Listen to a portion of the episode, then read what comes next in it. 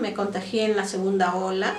Eh, fue terrible, de verdad, un golpe muy duro, pero gracias a Dios tomé las medidas necesarias, eh, porque cuando empezó el contagio me picaba la garganta, tosía.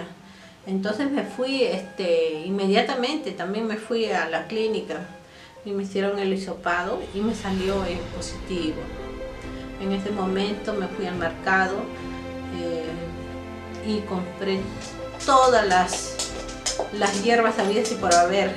Compré bastante eucalipto, cedrón, todo un preparado para poder hacer inhalaciones. Entonces eh, hacía mis inhalaciones tres veces al día, eh, aparte de las medicinas que me habían dado en la clínica, los consumía y bastante agua caliente tomaba, bastante agua caliente. Bueno, eh, durante mi enfermedad me aislé por completo. No permitía que nadie se acerque a mi lado. Cuando yo salía, por decir, a mi cocina, todos tenían que retirarse.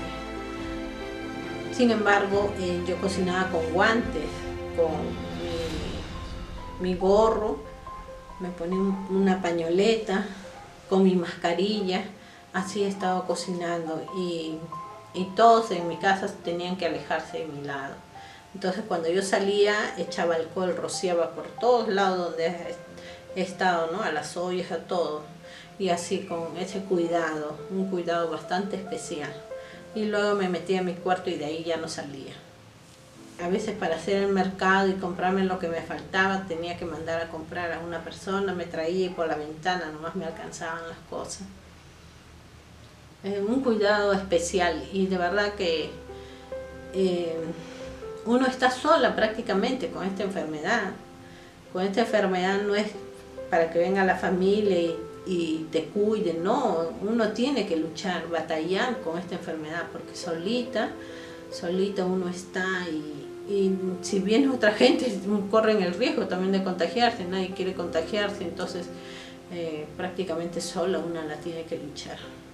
Un mes prácticamente estuve aislada y gracias a Dios fue paulatinamente fue mejorando, fui mejorando y, y ya gracias a Dios que estoy sana.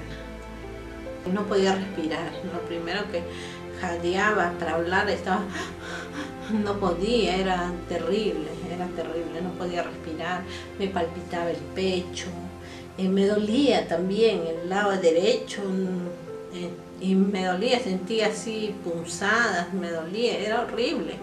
Eh, gracias a Dios no me dio dolor de cabeza ni me dio fiebre, pero el pecho sí me dolía y la espalda, cada vez que tosía me dolía la espalda.